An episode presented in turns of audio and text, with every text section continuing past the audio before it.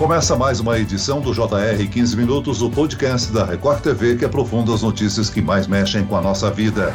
O Superior Tribunal de Justiça deu início ao julgamento para decidir se o rol de procedimentos listados pela ANS, a Agência Nacional de Saúde, é exemplificativo ou taxativo. O que isso quer dizer e o que muda na vida de quem tem plano de saúde? Se for classificado como taxativo, clientes de planos de saúde não poderão pedir nenhum tratamento que não esteja listado pela agência reguladora. Se permanecer como o chamado rol exemplificativo, como já é hoje, os clientes poderão seguir pedindo os tratamentos fora da lista. Caso a mudança seja aprovada, isso vai prejudicar os usuários dos planos? Eu converso agora com o advogado do programa de saúde do Instituto de Defesa do Consumidor, Matheus Falcão. Bem-vindo, doutor. Muito obrigado, Celso. É um prazer estar aqui e compartilhar esse espaço com vocês. E quem participa dessa entrevista é o repórter da Record TV que acompanha o início do julgamento, Jean Brandão. Olá, Jean.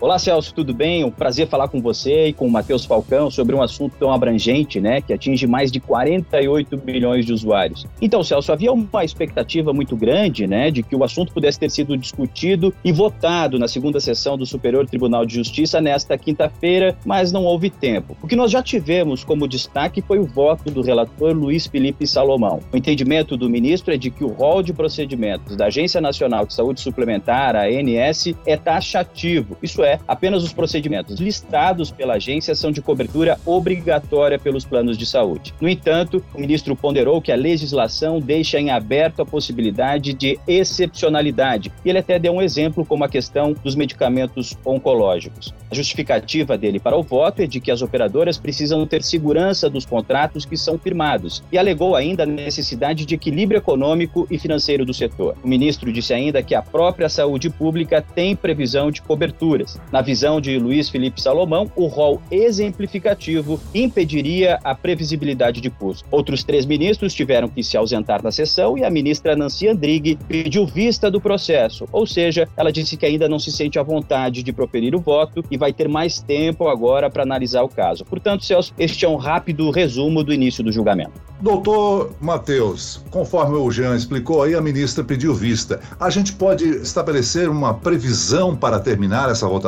É, não está para precisar com total certeza quando que esse assunto vai ser julgado, mas nós estamos aí com uma expectativa, de acordo com as normas do Superior Tribunal de Justiça, que na semana que vem o tribunal já retome o assunto e o julgamento siga, né, encaminhando-se aí para uma decisão. Agora, doutor Matheus, vamos começar explicando para quem nos ouve o que é o rol taxativo e o rol exemplificado. O que diferencia um do outro, hein? Perfeito. Nós temos uma agência no Brasil, a ANS, a Agência Nacional de Saúde Suplementar, que regulamenta esse setor de plano de saúde. Essa agência define uma lista de tecnologias, de procedimentos que são ofertados aos usuários de plano de saúde. Essa lista se chama Rol de Procedimentos e Eventos em Saúde. Nós estamos discutindo aqui se essa lista, se este rol, ele é taxativo, ou seja, as operadoras são obrigadas a cobrir somente, exclusivamente o que está nessa lista DNS, ou se ele é exemplificativo, ou seja, ele forneceria exemplos do que as operadoras deveriam cobrir e elas teriam, na verdade, uma obrigação de cobrir para além dessa lista, ou seja, mais procedimentos, mais tecnologias de saúde em favor do usuário de plano de saúde. Até este momento, a justiça entende que o rol é exemplificativo, ou seja, pode-se obrigar que as operadoras cubram procedimentos para além desta lista. O que está em discussão agora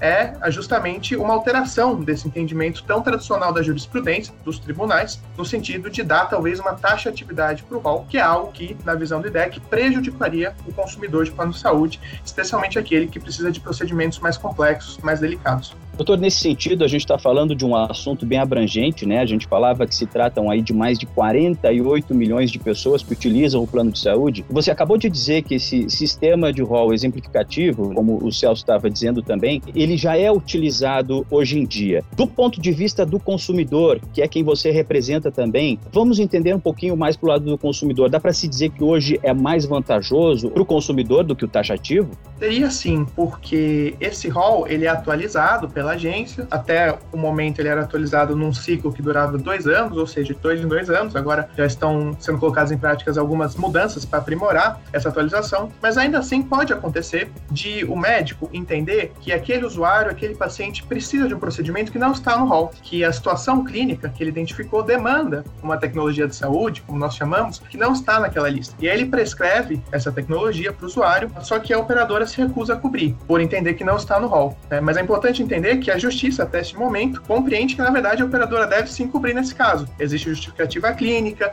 está tudo muito bem fundamentado, então ela tem sim o dever, de acordo com as obrigações dela, que estão muito bem nítidas na Lei 9656 de 98, tem sim essa obrigação de cobrir. Então, mudar esse entendimento no momento deixaria esse consumidor, que estaria nessa situação, descoberto, numa situação bastante frágil. Ele identifica ali, tem uma doença, né? Busca o seu profissional de saúde, recebe uma indicação para o tratamento, mas quando ele mais precisa do tratamento, observa que a sua operadora de plano de saúde não vai cobrir. Né? Ou seja, é uma situação bastante grave, é, ainda mais quando a gente pensa em usuários que já estão no meio do tratamento. Né? Então, imaginamos um, um usuário que, por exemplo, tem uma decisão judicial a favor dele para que a operadora cubra um tratamento. Se esse entendimento muda agora, esse usuário vai estar numa situação bastante delicada. Né? A incerteza jurídica para o consumidor é muito alta. Então, justamente por isso que nós entendemos que o melhor seria que o entendimento se mantivesse como está hoje, ou seja, o rol exemplificativo.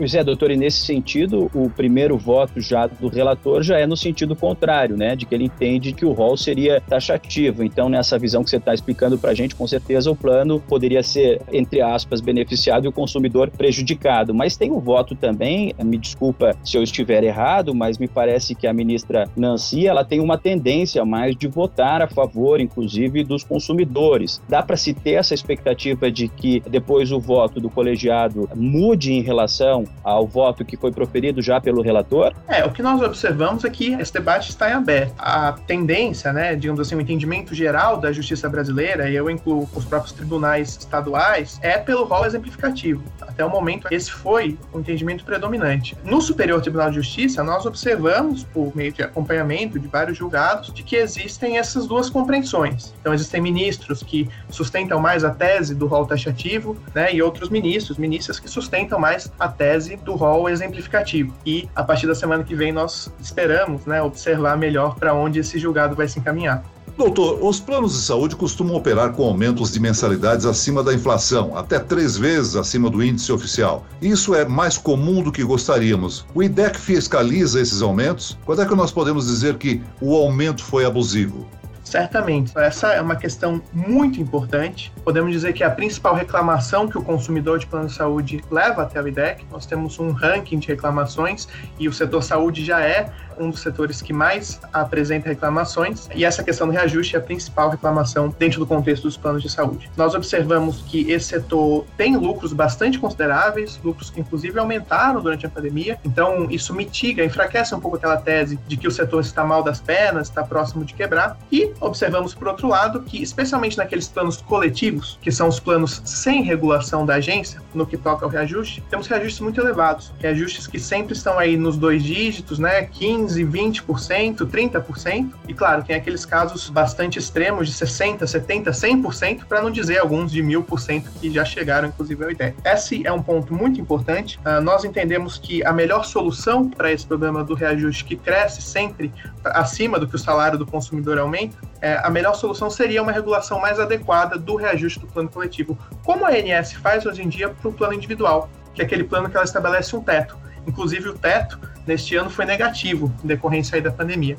Então nós entendemos que a melhor solução seria que se regulasse também o reajuste do plano coletivo de modo a proteger o consumidor e evitar que o consumidor estivesse aí suscetível a esses reajustes tão elevados. Doutor, a gente sabe que a área de saúde é muito dinâmica, né? Novos tratamentos surgem todos os dias. Para a gente entender como é que funciona a inclusão desses procedimentos neste rol da ANS, como é que funciona isso? Há uma, uma demanda oficial, um pedido administrativo ou eles entram neste rol após as discussões judiciais? Como é que funciona? Essa discussão aponta para uma área do conhecimento da saúde que nós chamamos de avaliação de tecnologias de saúde. Então, tanto o SUS quanto a ANS, têm os seus mecanismos institucionais de avaliar pedidos feitos por as mais diversas entidades, inclusive pela própria indústria, de inclusão de novas terapias, no caso da ANS, no rol de procedimentos, no caso do SUS, na lista oficial de medicamentos e outras tecnologias cobertas pelo SUS. É um processo técnico, é um processo que envolve, sim, consulta a entidades com essa capacidade técnica para opinar se essa tecnologia é mais eficiente ou menos eficiente. Certamente é muito importante que esse procedimento técnico seja cada vez mais aprimorado, mas nós observamos também que existe uma discussão de direito do consumidor nesse debate todo. É importante que se estabeleça uma cobertura para o usuário, uma cobertura que ele tem direito e que a operadora não possa negar. É, e é justamente esse debate que nos contém aqui nessa discussão do rol exemplificativo. Então, nós entendemos aí que devemos sim, enquanto sociedade, aprimorar esse mecanismo de incorporação de tecnologias, mas é sempre importante proteger o consumidor para que ele não fique aí vulnerável, desprotegido no momento que mais precisa da sua terapia, que é justamente quando ele se encontra ali doente, numa situação clínica desfavorável nos últimos anos foram parar na justiça, né, e posteriormente incluídos no rol exemplificativo, o direito à reconstrução da mama após o câncer, tratamentos quimioterápicos ambulatoriais e até a garantia da cirurgia bariátrica, né? Então, esses tratamentos que antes os planos de saúde não aprovavam. Supondo que algum desses tratamentos não estivesse incluso ainda no rol taxativo, como o paciente poderia solicitar a cobertura? É muito comum que a operadora negue o pedido do usuário e aí o usuário fica numa situação um pouco complicada complicada, ele pode recorrer, claro,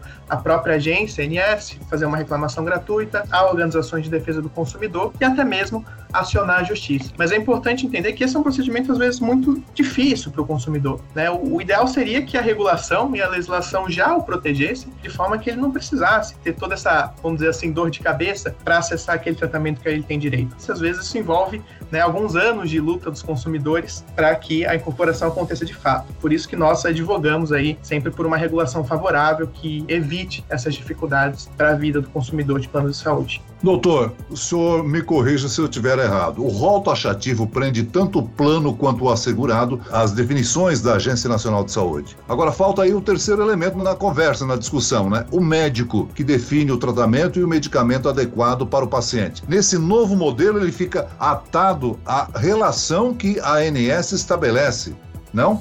Exatamente. Se o rol fosse definido, Celso, como você colocou, de forma taxativa, isso limitaria um pouco o profissional de saúde, que é justamente aquele profissional que tem o conhecimento clínico, a prescrever uma terapia que estivesse fora do rol. Então, é até interessante pensar como essa situação seria um tanto contraditória. A gente teria uma situação em que um administrador de uma operadora de plano de saúde, às vezes uma pessoa que não tem nem conhecimento clínico, tomando uma decisão que passa por cima de uma decisão clínica. Por isso que nós defendemos também a manutenção desse entendimento que já está consolidado aí ao longo dos anos do rol exemplificativo. Doutor, estávamos fazendo uma reportagem especial para o Jornal da Record sobre o assunto. Eu conversei com a Fernanda Bali de Aguiar. Ela é advogada. Em 2016, ela teve câncer nos dois seios. Ela precisou retirar o câncer dos dois seios e depois precisou fazer a reconstrução mamária das duas mamas. De imediato, ela conseguiu, junto ao plano de saúde, o custeio desse procedimento. Mas ela acabou montando, em cima das dificuldades que ela percebeu, recebeu uma associação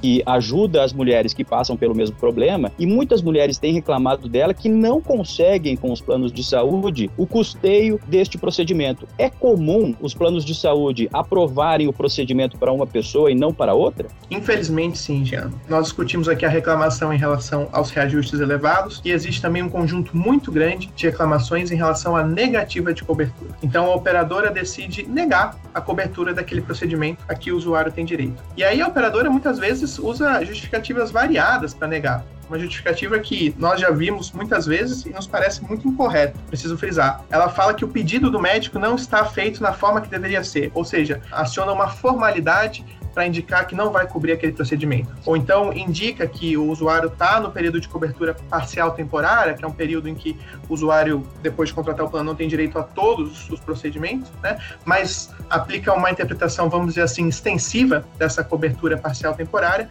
e nega um procedimento a que o consumidor teria direito. E claro, as operadoras muitas vezes também indicam esse argumento do rol taxativo, ou seja, está fora do rol e o consumidor não tem direito. Estou colocando aqui várias questões, vários exemplos para indicar que, pelas mais variadas determinadas razões, as operadoras negam a cobertura.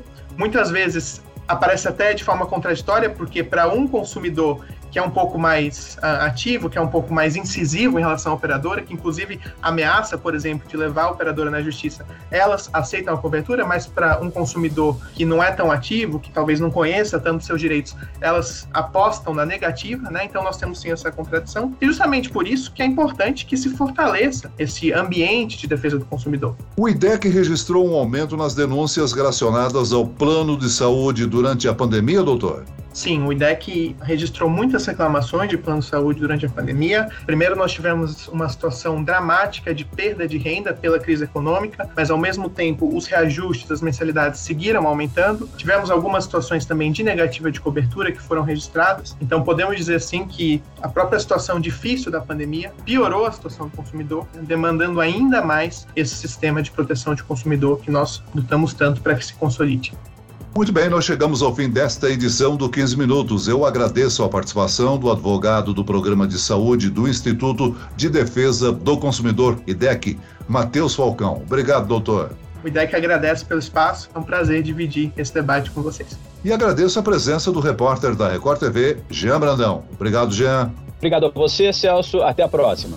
Esse podcast contou com a produção de Homero Augusto e dos estagiários David Bezerra e Larissa Silva. Sonoplastia de Pedro Angeli. Coordenação de conteúdo Camila Moraes, Edvaldo Nunes e Luciana Bergamo. Direção de conteúdo Tiago Contreira. Vice-presidente de jornalismo Antônio Guerreiro. E eu, Celso Freitas, te aguardo no próximo episódio. Até amanhã.